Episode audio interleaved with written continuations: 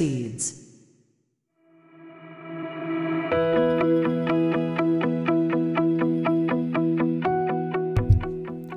皆さんこんにちは。映像クリエイターのさくです。クリエイターを目指すあなたへクリエイティブの種を毎日一つ届けるラジオクリエイターズシード。今日もよろしくお願いします。はいということで今日は4月の27日木曜日となりました。いかがお過ごしでしょうか？えー、こちら神奈川県湘南は今日は晴れておりますいい天気ですねだいぶ青空が広がっていて昨日はね本当に結構雨が強く降ったりとかでまあ、冠水とかはね、こちらの方はしてないんですけれども、まあ、結構な量の雨が降りまして、皆さんのところは大丈夫でしたでしょうか？えー、まあ、今日はね、一転して晴れということで、まあ、暑くなりそうなところなので、日焼け止めとかね、ちょっと暑さ対策して、えー、今日もやっていきましょうというところで、今日のお話何かっていうとですね、まあ、最近というか今週映像に関してのお話をしているんですけれども、あのー、今日は Vlog についてちょっとお話をしてみようかなと思っております。まあ、前回前々回ぐらいではこう焦点距離から考える撮影の意図とかねあとはカメラを固定して撮影するパターンを、まあ、3つ紹介したりとかっていうところで、まあ、基本的なところをあのお話ししていたんですけれども今日はちょっと Vlog を、えー、撮るときに押さえておきたい3つのポイントっていうところで、えー、お話をしてみようと思いますのでもしよければ聞いてください。それでは本編の方いきましょう。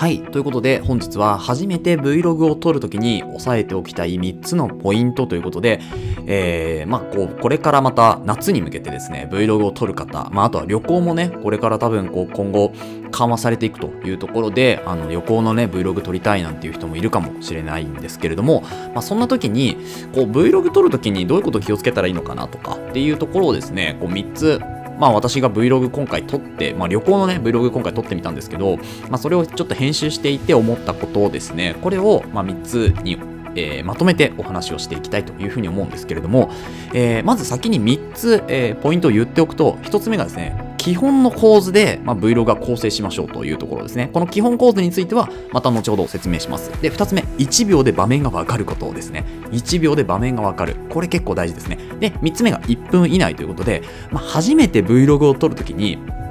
多分ですね、3分とか4分とか、やってもいいんですけど、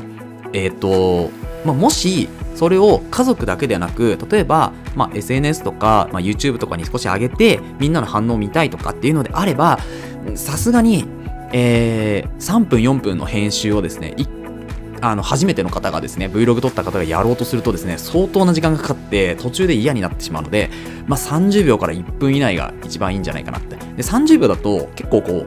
使える曲っていうのがあんまないんですよ。なので、まあ、1分ぐらいであれば、まあ、イントロから、えー、1番の終わりぐらいまでの曲に合わせて、えー映像をね、はめ込むことができるかなと思いますので、まあ、大体1分以内がいいんじゃないかなというふうに思っております。ということで、えー、最初の1番目の基本構図で構成するからお伝えしていきます。この基本構図っていうのは、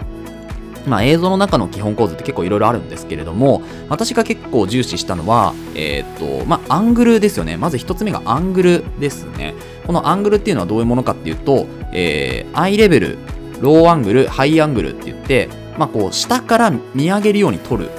えー、構図と、あとは上から見下ろすように撮る構図ですね。あとはアイレベルって言って自分の目線で撮るっていうところ。ここを意識するだけで、だいぶ場面が変わります。はい。なので、例えば、えっ、ー、と、自分の足元ぐらいから少しこう映像を撮ってみるとかね。で、その時にどういう場面なのかっていうのが、まあ、分かるようにしておくっていうのがすごく大事ですね。でこれが次のね、えー、1秒で場面が分かるに続いていくんですけれども、まずその基本構図っていうのは、えー、ローアングル、下から見上げるように撮る。で、アイレベル、自分の目線で撮る。で、えー、上ですね。ハイアングル。自分の目線よりも上からこう見下ろすように撮ってみるというところ、この3つの構図を、えー、基本として映像に入れていくだけで結構場面展開があの映像の中であるのでこう見飽きられないというか、うん、そんなあの映像が作れるかなと思います。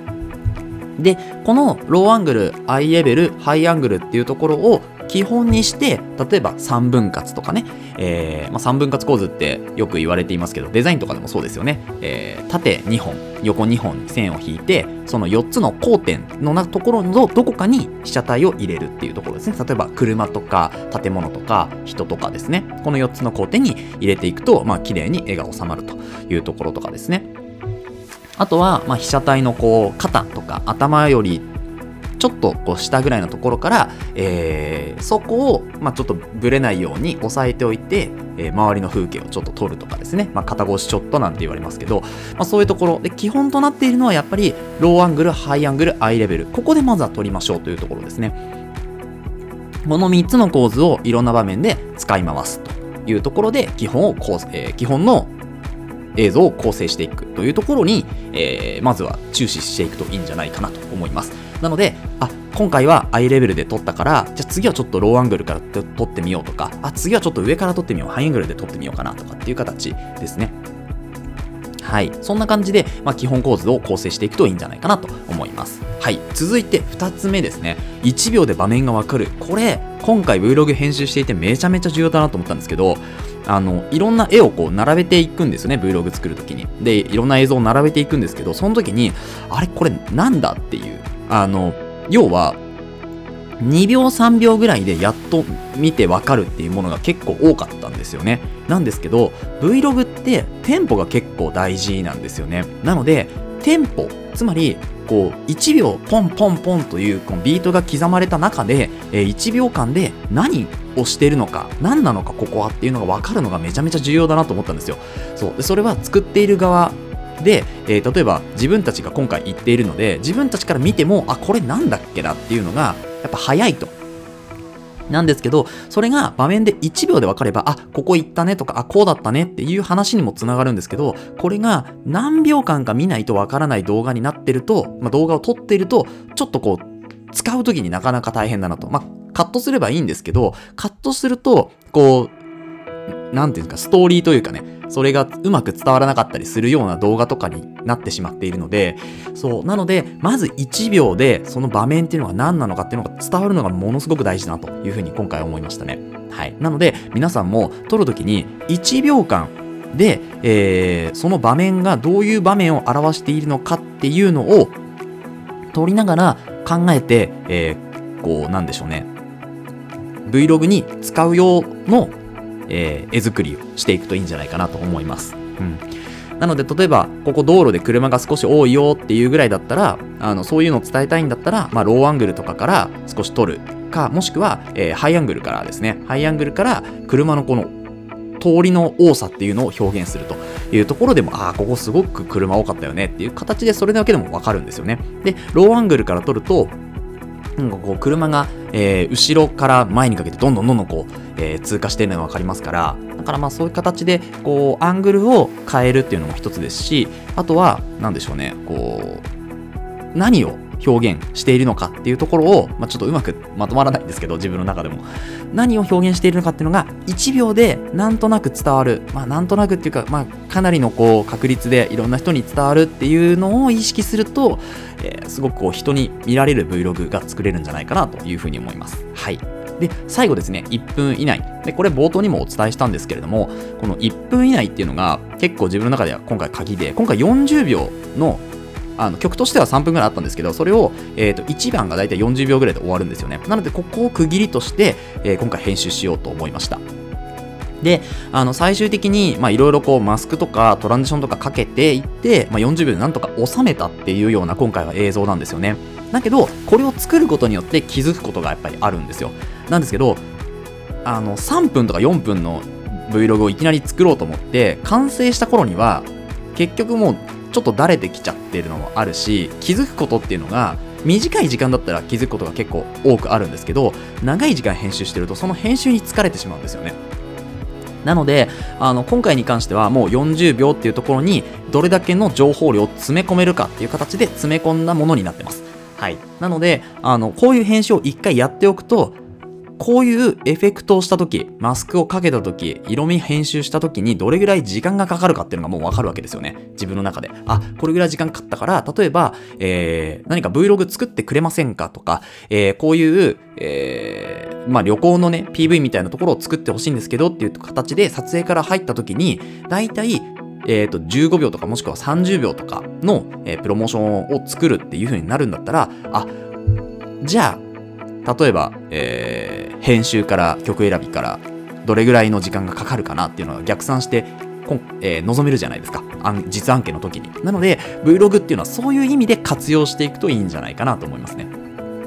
そのために1分以内で、えー情報量をある程度詰め込んだものを1個か2個作っておいてそこをベースに修正をどんどんかけていくと例えば次次回じゃあ Vlog 撮るときに